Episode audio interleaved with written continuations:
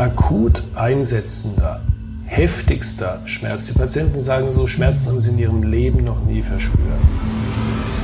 Und das ist ja auch ein Problem unserer Welt, dass sich diese Fragen nicht im Internet beantworten lassen. Das ist wirklich eine Interaktion zwischen dem äh, Arzt und dem Patienten oder der Patientin. Hand aufs Herz. Der rezeptfreie Mediziner Talk.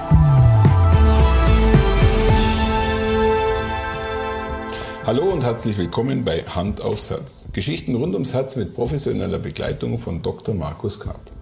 Mein Name ist Thomas Krug und ich freue mich auf die heutige Folge mit dir. Ja, ich mich auch. Hallo Thomas. Tatsächlich ähm, äh, ist mir bei der Herfahrt heute irgendwie mal der Gedanke gekommen, vielleicht interessiert unsere Zuhörerinnen und Zuhörer, warum wir beide, ausgerechnet wir beide, hier eigentlich gemeinsam diesen Podcast machen. Ja. Meinst du, das ist so von Interesse? Aber es haben mich tatsächlich auch schon einige gefragt. Also lüften wir doch mal das Geheimnis, oder? Ja, lüften wir das Geheimnis. Und äh, ich bin gerade mal so im Kramen äh, in meinem Oberstübchen. Ich glaube, wir kennen uns sieben oder acht Jahre. Müsste 2012 gewesen sein im Winter. Ja. Ja? Also ich weiß noch, meine erste Begegnung mit dir hat, äh, hat äh, äh bleibenden Eindruck hinterlassen, weil ich nie damit gerechnet hätte, dass ausgerechnet wir beide Jahre später äh, jetzt hier beieinander sitzen und einen Podcast aufnehmen. Ja, ich wahrscheinlich auch nicht, ähm, aber äh, um das aufzuklären, ähm, also du bist, äh, du bist der Projektleiter gewesen für unser Ärztehaus hier, das Comedico ja. in Schwäbisch Hall, ähm, das ich wirklich unter deiner Begleitung mit zwei Kollegen hier aufziehen und bauen konnte. Gell? Und seitdem kennen wir uns ein paar Jahre auf, auf der professionellen Ebene und jetzt schon einige Jahre auf der freundschaftlichen Ebene.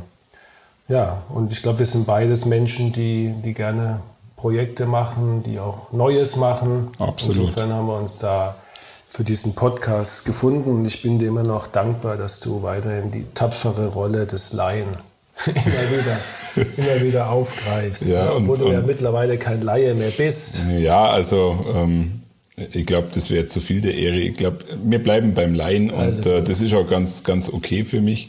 Und ähm, ich muss wirklich sagen, dass das, wie wir, wie wir miteinander das machen, das, äh, glaube ich, funktioniert am Schluss des Tages wirklich auch nur, wenn man ein bisschen ähm, ja, eine Freundschaft hat, ja. die das Ganze auch trägt. Und deshalb hoffen wir, glaube ich, beide auch, dass man das ein bisschen spürt, dass da schon auch Empathie dahinter ist und äh, dass wir tatsächlich, auch wenn das immer ein bisschen äh, eine, eine Floskel ist, aber wir haben immer noch Spaß an der Sache. Ja. Und wir haben das letzte Mal über die Symptome angefangen äh, zu sprechen. Wir machen das ja äh, vom Kopf bis zum Fuß, äh, sind, also für mich war es eigentlich erstaunlich, wir sind letztes Mal gerade mal bis zum Hals gekommen. Ja. Weil natürlich auch viele Symptome sich im, im Kopf-Hals-Bereich ja. abspielen. Ja. Aber ich hätte es jetzt auch nicht gedacht, dass wir dafür so viel Zeit brauchen. Und, und heute haben wir ja einen Bereich, der wird uns wahrscheinlich noch mehr herausfordern. Ich, ich glaube schon, dass, dass wenn wir jetzt in den äh, Brustbereich äh, übergehen, dann wird das sicherlich ja auch nochmal diese Folge ausfüllen. Ich wollte aber nochmal kurz an der Stelle äh, kurz äh, nochmal in die letzte Folge reingehen und fand äh, den Aspekt des kalten Schweißes schon sehr interessant ähm, und hat in mir auch das Bewusstsein geweckt, dass es einfach doch ein bisschen mehr ist, als wie wenn man, ich sage noch gesagt, kotzen muss. also der, genau. Ich, der, der Entschuldigung, ich wollte dich jetzt nicht, ich wollte dich jetzt nicht äh, in Verlegenheit bringen. Nein, aber nein, nein. Ich, äh, ich, ich fühlte mich eben kurz angeekelt, aber das ist schon wieder verflogen. Ähm, nein, der, der kalte Schweiß ist ein wichtiges Symptom. Ja, Wir fragen ja. das wirklich immer, weil, weil schwitzen tut jeder, mhm. aber frösteln und schwitzen ist, wie ich glaube ich da schon gesagt habe, ein, ein ungutes mhm. Symptom und und eigentlich immer auch mit, mit, mit anderen Symptomen, die unangenehm sind, verbunden. Das heißt aber nicht wiederum, dass wenn man mal sowas hat, gerade in einer mhm. Situation, die du mm. eben andeutungsweise skizziert hast, dass das sofort äh, was Schlimmes ist. Aber ähm, wenn man das nicht kennt und man fängt auf einmal un, unnötigerweise oder auch unerwarteterweise an zu schwitzen mhm. und hat, und hat diese, dieses Kältegefühl auf der Stirn, dann sollte man das nicht abtun. Also ich sagte, ja, ich sagte ganz ehrlich, die, äh, mir ist eigentlich äh, bei dem Thema kalter Schweiß bewusst geworden, dass das schon eine extreme körperliche Reaktion ist. Richtig, genau. Also das war eigentlich das, was, was für mich hängen geblieben ist. Ähm, äh, und, und äh, was auch wieder einer dieser vielen Erkenntnisse ist, die aus unseren, aus unseren Gesprächen einfach auch stattfindet.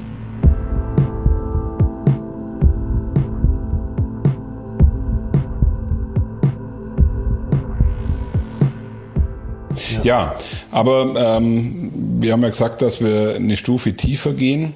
Und ähm, vielleicht an der Stelle, welches ist denn das hau hauptsächliche Symptom, mit dem die Patienten zu dir kommen? Also die allermeisten Patienten kommen tatsächlich mit irgendeiner Form der Atemnot.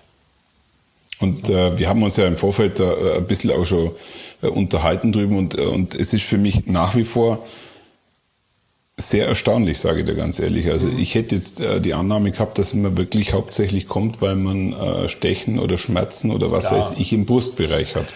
Das, das kommt auch gefühlt gleich dahinter, hätte ich jetzt mal gesagt. Ich habe da keine Statistik, wie du dir denken kannst, aber die Atemnot ist neben dem Schwindel übrigens beim älteren Menschen, und davon haben wir hier halt sehr viele ja. in der Kardiologie, ist einfach das Hauptsymptom. Mhm. Manchmal kommt noch der Brustschmerz dazu oder andere Sachen, aber, aber das, die, die Atemnot oder die verminderte Belastbarkeit ja, mhm. und ist natürlich auch ein häufiges Symptom bei jüngeren Menschen, die sich Sorgen machen, was am Herz zu haben. Mhm. Ja, du kennst es auch, wenn du, wenn du mal nicht so gut drauf bist, gehst auf dein Mountainbike, fährst mal hoch und auf einmal denkst du, Mensch, ey, also heute geht ja gar nichts, mhm. zum Beispiel. Mhm. Und wenn jemand das ein paar Tage mitmacht und sich Sorgen macht, vielleicht auch in der, im Bekanntenkreis jetzt gerade jemand hatte, der, der einen Herzinfarkt hatte, dann macht es Angst und Sorgen. Mhm. Ja. Und mhm. Von daher ist Atemnot zieht sich durch die ganze äh, sag mal, Patientengruppen, die wir haben, mit Betonung natürlich auf die Älteren, ganz klar. Aber ähm, vielleicht an der Stelle nochmal noch mal eine Detailfrage. Ist es tatsächlich so, dass gerade speziell ältere Menschen ähm, im Fall der Atemnot als allererstes an dich denken? Also sprich an die Kardiologie? Oder gehen die doch auch zum Haut, äh, zum, ja nicht Hautarzt, mhm. zum, zum Hausarzt? Schon, ja, natürlich. Die, die bei uns kommen fast alle Patienten über den Hausarzt. Ja, ja. Ähm, aber die wissen schon, die Patienten, dass Atemnot äh, ein Herzsymptom ist. Und nicht, okay.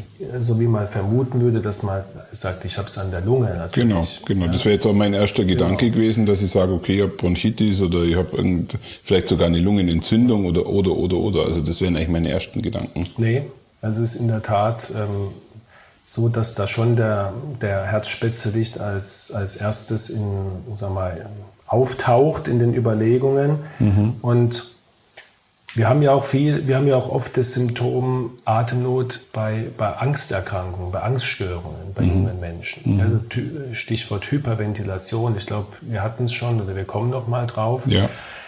Ähm, dass zu viel geatmet wird mhm. ohne Grund. Der mhm. Patient empfindet aber subjektiv Atemnot. Mhm. mhm. Also ist sicherlich ein Symptom und äh, wie immer kommen wir ja, wenn wir die hier aufnehmen, haben wir immer so Gedanken und würde ich jetzt einfach mal Anlass nehmen, dass wir vielleicht mal wirklich ein, eine Folge nur über dieses wirklich mannigfache Symptom ja. uns austauschen, oder? Ja, absolut, absolut.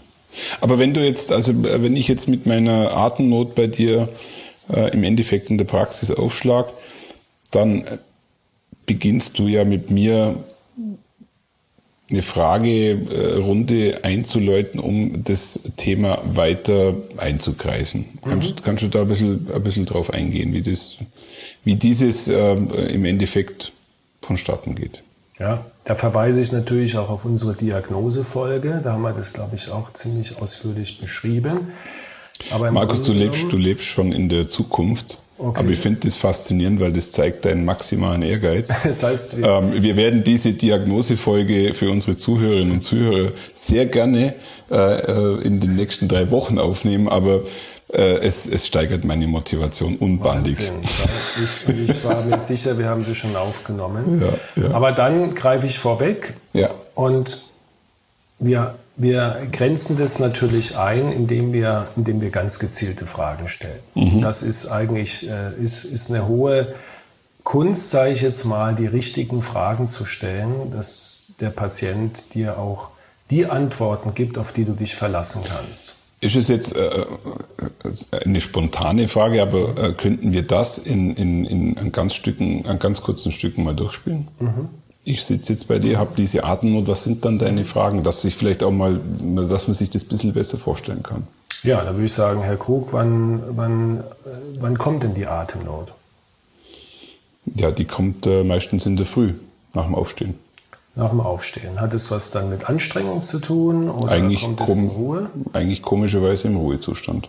Okay, das heißt, äh, Sie stehen auf, machen ein paar Kleinigkeiten, empfinden genau. eine, eine Atemnot. Und dann dabei. eine Atemnot und auch so ein Druck kommt mhm. dann so ein kommt leichter noch, Druck. Das wollte ich gerade fragen. Kommen noch andere Beschwerden dazu? Ja, Druck in der Brust? Ein Druck oder? in der Brust dann, mhm. ja. Oder vielleicht auch irgendwelche Angstgefühle dabei oder Herzrasen oder. Ja, es fühlt sich so beklemmend an dann. Es ist einfach so, so einengend. Okay. Wie ist es denn, wenn Sie jetzt sich belasten müssen? Ja? Wenn Sie eine Treppe steigen oder. Dann steigert machen, sich das Gefühl. Dann haben Sie Atemnot mehr. Ja. Okay. Ähm, Gibt es irgendwelche Vorerkrankungen, würde ich jetzt fragen. Ich würde ja. jetzt mal so einen groben genau. Überblick machen, ja, ja. wie es bei dir so aussieht. Dann würde ich dich noch nach Stress fragen. Okay. Ähm, also das ist so dieser Mechanismus, der eigentlich wie ein Alltag das ist der Mechanismus, genau. Und ähm, bei dir hätte ich jetzt erwartet vom, vom Krankheitsbild, dass du sagst, ne, also wenn ich Sport mache oder so, dann merke ich da eigentlich nichts. Und dann hätte ich schon meine erste Verdachtsdiagnose, okay, okay, dass okay. es zum Beispiel ein Stresssymptom ist. Okay. Ja? Und, und so wie es sich jetzt darstellt, wobei ich jetzt fairerweise sagen muss, ich habe das ja jetzt eigentlich erfunden. Das ist, genau. Ja, das ist wahrscheinlich auch das Problem, um genau. da überhaupt äh, daraus eine, eine, eine richtige Diagnose stellen zu können. Aber gefühlt würde das, was ich jetzt gerade äh, schilder, doch dann äh, in Richtung Angina pectoris gehen, oder? Ähm, da hättest du keine Atemnot in Ruhe. Nicht? Okay. Nein. Also wenn man wegen einer Herzerkrankung eine Atemnot in Ruhe mhm. hat, mhm. Äh, dann, dann sieht es der erfahrene Arzt sofort. Okay. Gell? Dann läufst du schon mal nicht wie vorhin dynamisch hier in den Raum rein und setzt mhm. dich hin und lächelst, sondern mhm. du schleichst rein mhm. und, und allein das erschöpft dich so, dass du keuchend vor mir sitzt. Ja? Das reicht schon. Das, und dann sieht man, okay, hier ist tatsächlich ein Problem. Ja, ja. ja. Es gibt auch Patienten, die ich vorhin skizziert habe, mit, mit Angststörungen, mhm. die also hyperventilieren und die fangen, die kommen keuchend rein, dann frage ich die was und dann auf einmal atmen die ganz normal, weil sie abgelenkt sind. Das merken aber, die aber nicht. Ja. Aber wenn du, also wenn sie aus diesem Zustand nicht rauskämen, würden sie bewusstlos werden irgendwann, oder? Ja, irgendwann nicht gleich bewusstlos, aber die kriegen dann eben okay. Symptome wie Kribbeln und Schwindel. Und so, jetzt sind wir bei der Angina pectoris gelandet Jawohl. und ich glaube, glaub, darüber lohnt es sich durchaus, äh, ein paar Absolut. Worte zu verlieren, oder?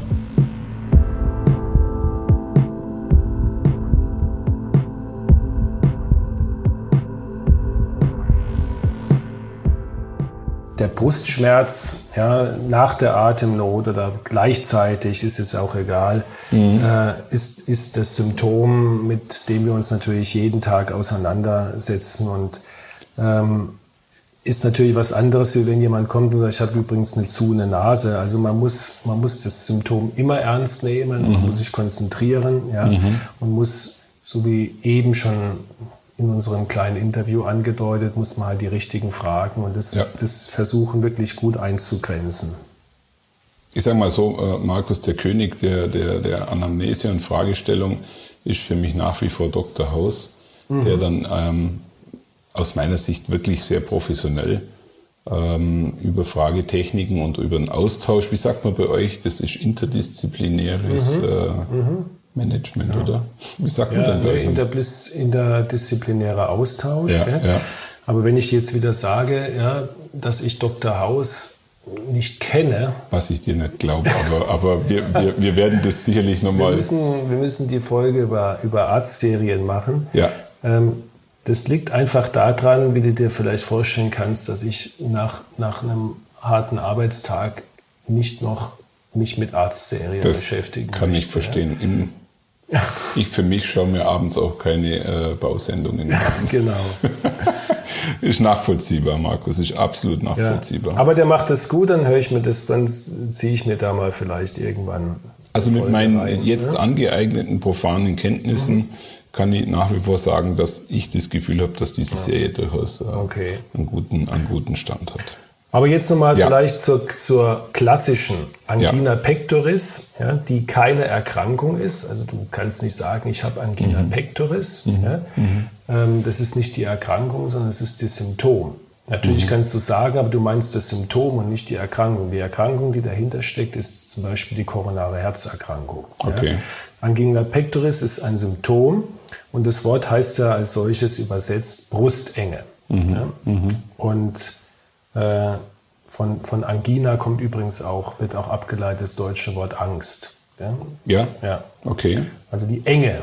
Ja, wer Angst hat, empfindet auch oft eine Enge mhm. ja, in der mhm. Brust. Und das ist jetzt klassisch nach Lehrbuch, ist es der, der als drückend oder brennender Schmerz empfundene, äh, empfundene Schmerz hinter dem Sternum, also dem Brustbein. Mhm. Retrosternal sagen wir deswegen mhm. dazu. Und der strahlt äh, auch typischerweise entweder in den linken Arm oder mhm. in den Halsbereich. Wenn jetzt der Patient dir diesen Schmerz schildert, schildert er den Schmerz flächendeckend auf der Brust oder punktuell auf der Brust? Das ist eine sehr gute, sehr gute Frage, ja. die ich übrigens auch immer dann stelle. Okay. Weil der typische Angina pectoris Schmerz ist flächig.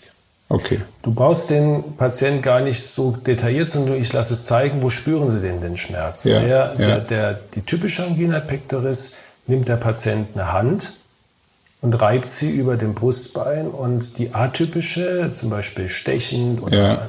nimmt er den Finger und zeigt auf einen Punkt. Mhm. Und da weiß ich schon, okay, das ist nicht mhm. ganz typisch. Mhm. Was man dazu noch sagen muss, natürlich die, die, der auslösende Faktor. Mhm. Die typische Angina pectoris wird durch entweder emotionalen Stress oder körperlichen Stress provoziert mhm. und hört dann auch sehr schnell wieder auf. Mhm. Ja, auch das ist so, dass wenn jemand sagt, dann habe ich eine Stunde lang Brustschmerzen, ist keine typische Angina pectoris, wenn er dann eine Stunde in Ruhe ist. Das ist dann entweder ein Herzinfarkt, mhm.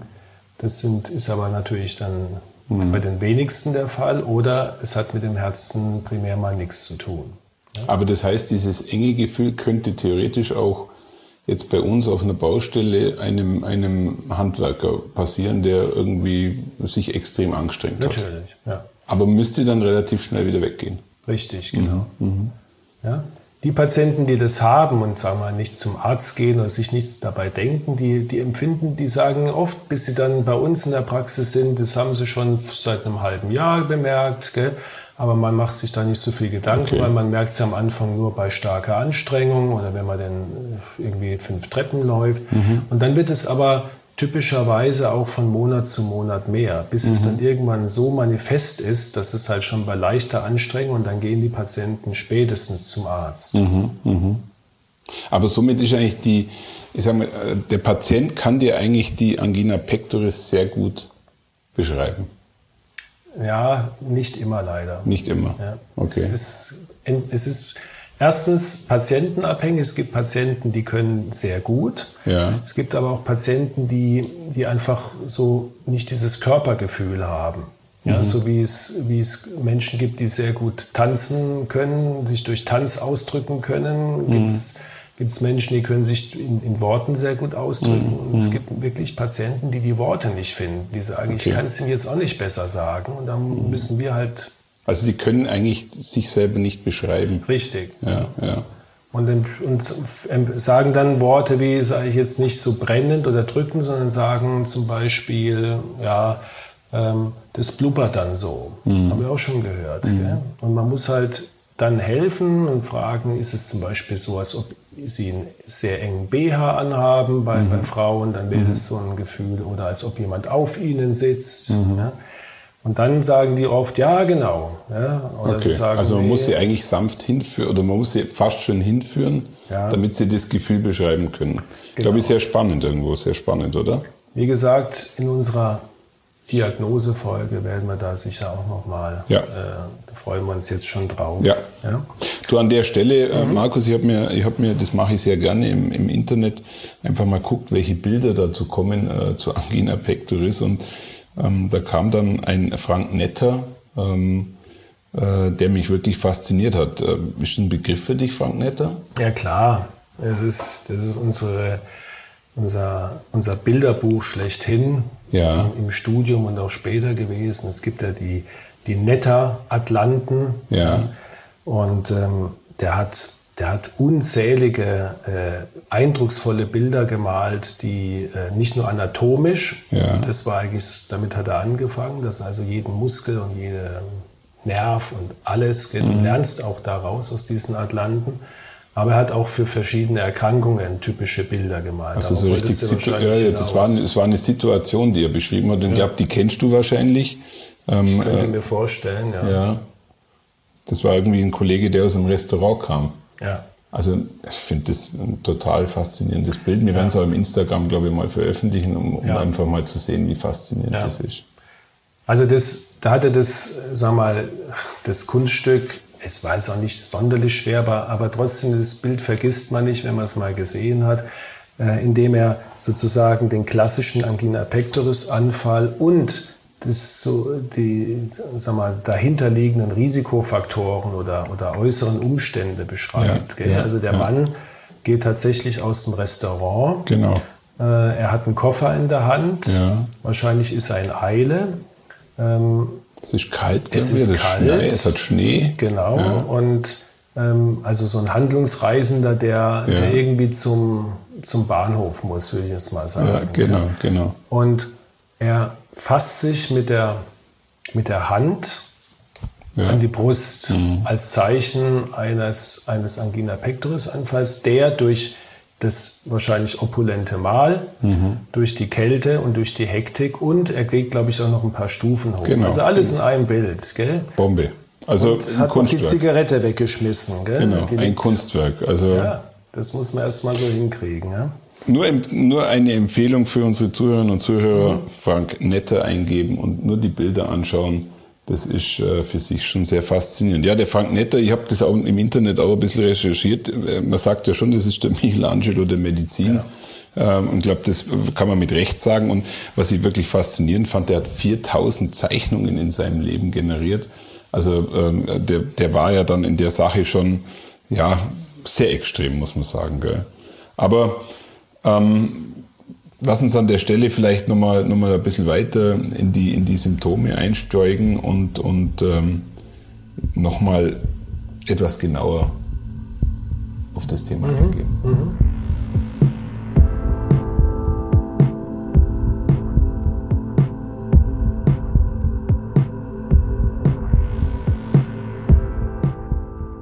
Ja, die Frage ist jetzt natürlich, wenn ich so ein Symptom habe, und das haben wir ja schon in der ersten Folge gehabt, ähm, habe ich dann gleich auch die Erkrankung. Ja? Mhm. Und, mhm. und das ist, ist bei ganz, ganz wenigen Erkrankungen so, dass wir wirklich, wenn ein Symptom kommt, mhm. dass dann dazu ein, äh, ein, eine Erkrankung wirklich absolut dazu passt. Mhm. Ja? Sondern mhm. wir, haben, wir haben ein Symptom, ich sage jetzt einfach mal Kopfschmerz. Und das Symptom Kopfschmerz heißt ja nicht, dass es mit der Erkrankung äh, Migräne oder Hirntumor oder äh, Nackenverspannung äh, hundertprozentig vergesellschaftet ist, sondern es kann sein. Mhm. Und das ist, glaube ich, immer ganz wichtig. Und beim Brustschmerz ist, sag mal, von denen, die wirklich in meine Praxis kommen, ich schätze jetzt einfach mal und sagen, sie haben diese Angina pectoris oder, oder schätzen es als mhm. solche ein und mhm. haben vielleicht von weniger als 10 Prozent an eine Erkrankung. Mhm, mh. Und umgekehrt muss man sagen, die Patienten, bei denen ich dann auch mal eine Erkrankung feststelle, haben längst nicht alle typische Angina pectoris. Mhm. Ja, also das heißt, das Symptom ist immer nur ein Hinweis, aber es sollte uns nicht dazu verleiten, sofort die Diagnose zu stellen. Es ist immer nur ein Verdacht. Aber ähm, für die Patienten, die dann tatsächlich ein Problem haben, geht es dann wie weiter? Naja, wenn, wenn äh, sag mal, sich ein, ein Verdacht ergibt aus, ja. aus dem Symptom und entsprechenden Vorbefunden, die wir ja dann hier machen mit EKG und Ultraschall und so, hat man ja alles schon, mhm. äh, dann wird der, wird also diese, diese Symptome zum Beispiel durch ein Belastungs-EKG noch weiter abgeklärt, um zu gucken, lässt sich das provozieren, gibt es EKG-Veränderungen und wenn das auch der Fall ist, dann wird als nächstes der Herzkatheter gemacht, über den wir ja sicher auch nochmal sprechen werden irgendwann. Ja, absolut. Ich glaube, dass wir, dass wir, ähm, aber du kannst mich gerne korrigieren, dass wir, haben wir alle Symptome im Brustbereich angesprochen? Ähm, naja, wir hatten ja jetzt im Grunde genommen ausschließlich den. Die, die Angina pectoris, die Enge und das, und den, das Stechen. Genau. Über das Stechen müssen wir vielleicht auch noch, ja. mal, noch mal sprechen, insofern, dass, dass das Stechen dann eben als punktueller Schmerz ja. empfunden wird, der oft auch beim Atmen auftritt. Mhm. Ähm, das kommt dann häufig von Verspannungen oder Rückenproblemen ja, oder muskulären Verspannungen. Ähm, hat in der Regel nichts mit Belastung zu tun, weder körperlich noch seelisch, sondern mhm. kommt und geht, wann es will. Ja? Aber kann man dann, kann man dann auch für sich selber sagen, der stechende Schmerz sollte einem nicht sofort Sorgen machen? So ist es, ja. genau.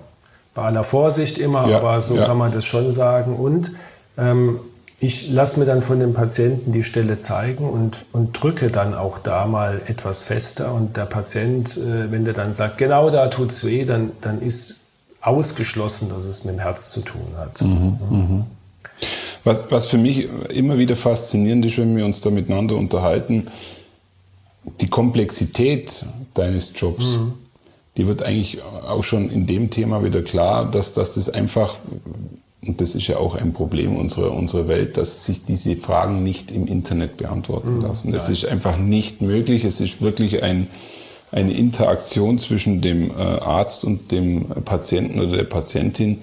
Und das lässt sich mit nichts anderem eigentlich ähm, äh, ausgleichen. Ja. Vor allem nicht mit der Frage ans Internet äh, und mit dessen Antworten, die einen, glaube ich, nur beunruhigen. Ja. Richtig, ja. Kann ich dir nur recht geben.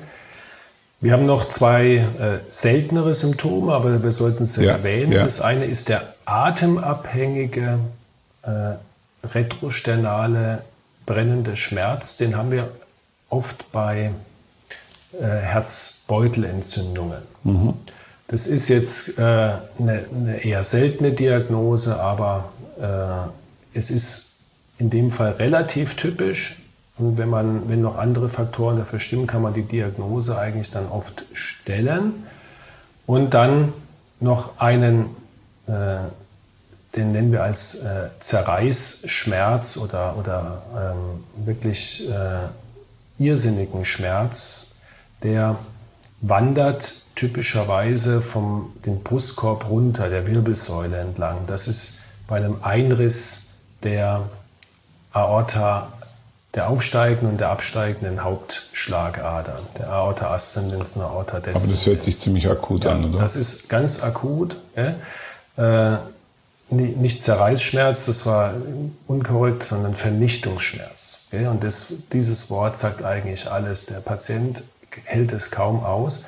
Mhm. Und typisch ist dieser Wandernde, weil je mehr das einreißt mhm. nach unten, mhm. Schwerkraft folgend, desto mehr wandert der Schmerz auch den, mhm. in den Bauch oder so runter. Ja. Ist das tatsächlich der richtige Fachbegriff? Sagt man dazu Vernichtungsschmerz? Ja. ja. Habe ich noch nie gehört ja. in meinem Leben. Also okay. wir, wir, wir nennen das so. Es gibt es natürlich auch beim, mhm. beim Herzinfarkt, muss man mhm. ganz klar sagen. Es mhm. können auch sehr, sehr starke Schmerzen sein.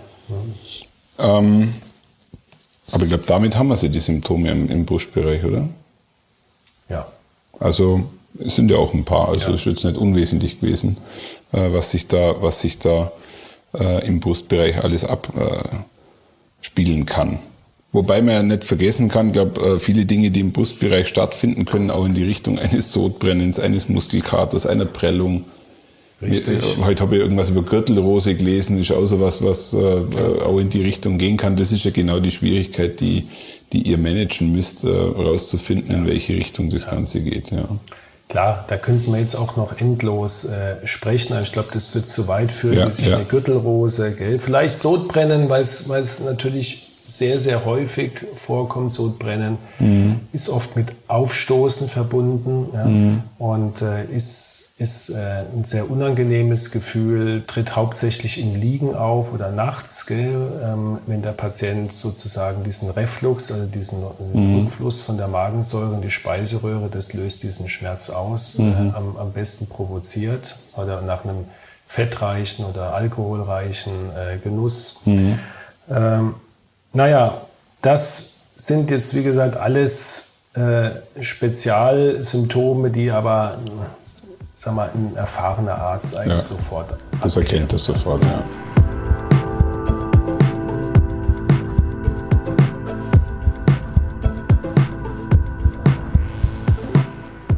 Ich glaube, die, Schwerpunkt, die Schwerpunktsymptome in dem Bereich haben wir, glaube ich, ganz gut erläutert und ähm, wenn du mir jetzt nicht widersprichst, dann glaube ich, sind wir tatsächlich auch mit dem Brustbereich durch.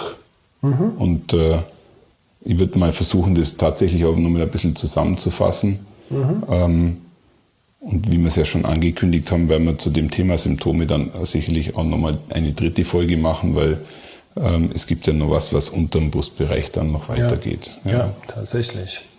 Ja, ähm, ich versuche es ein bisschen zusammenzufassen und äh, äh, du hilfst mir bitte, wenn ich mhm. vielleicht das ein oder andere ähm, vergesse. Aber für mich war jetzt klar, dass der dass eigentlich äh, die Angina pectoris eigentlich ein, ein Hauptthema ist äh, in der Symptomfolge.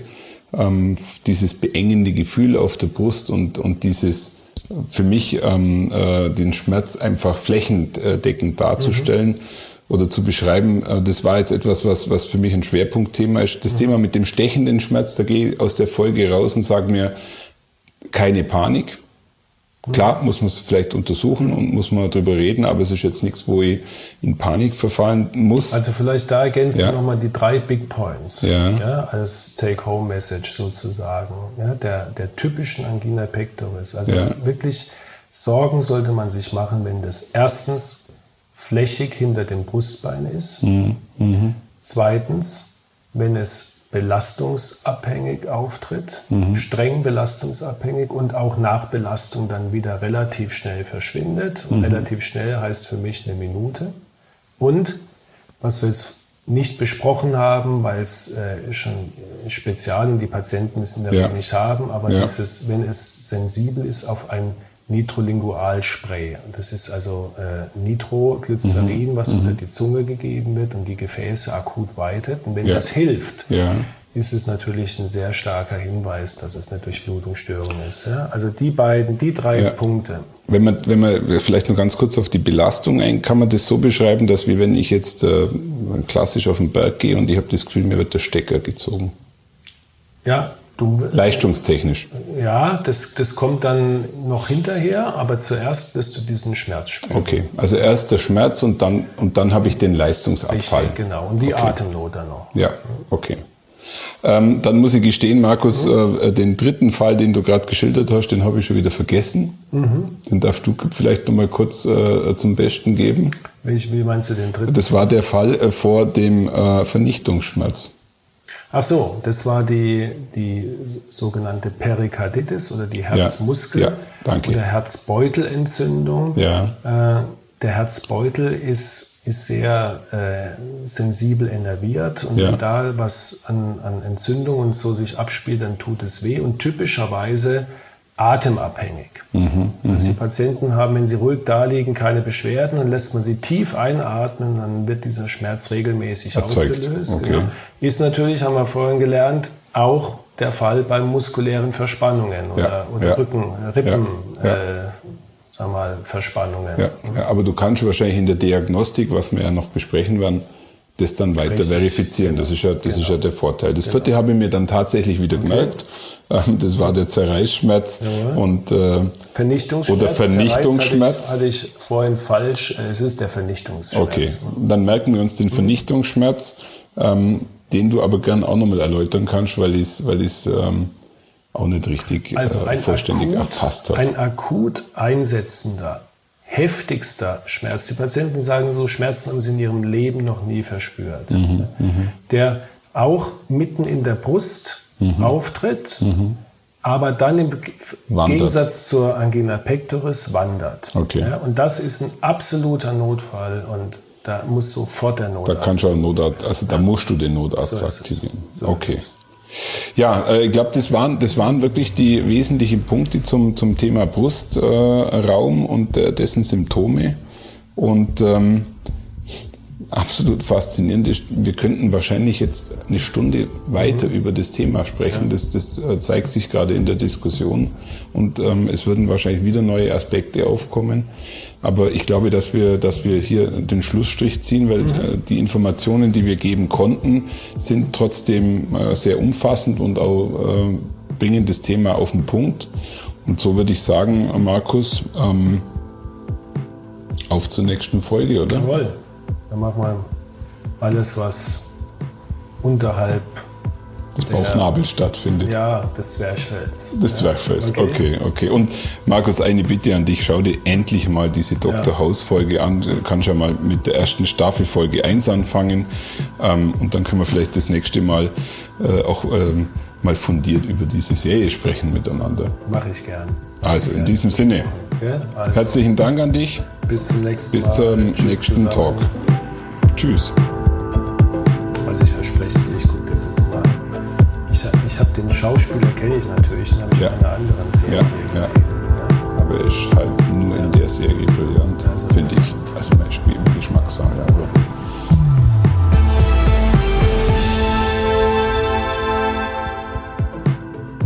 Schauen Sie mal bei uns vorbei unter www.handaufsherz-podcast.de und bleiben Sie immer über uns auf dem Laufenden auf unserem Instagram-Account. Hand aufs Herz, Ihr rezeptfreier Mediziner-Talk rund ums Thema Herzgesundheit.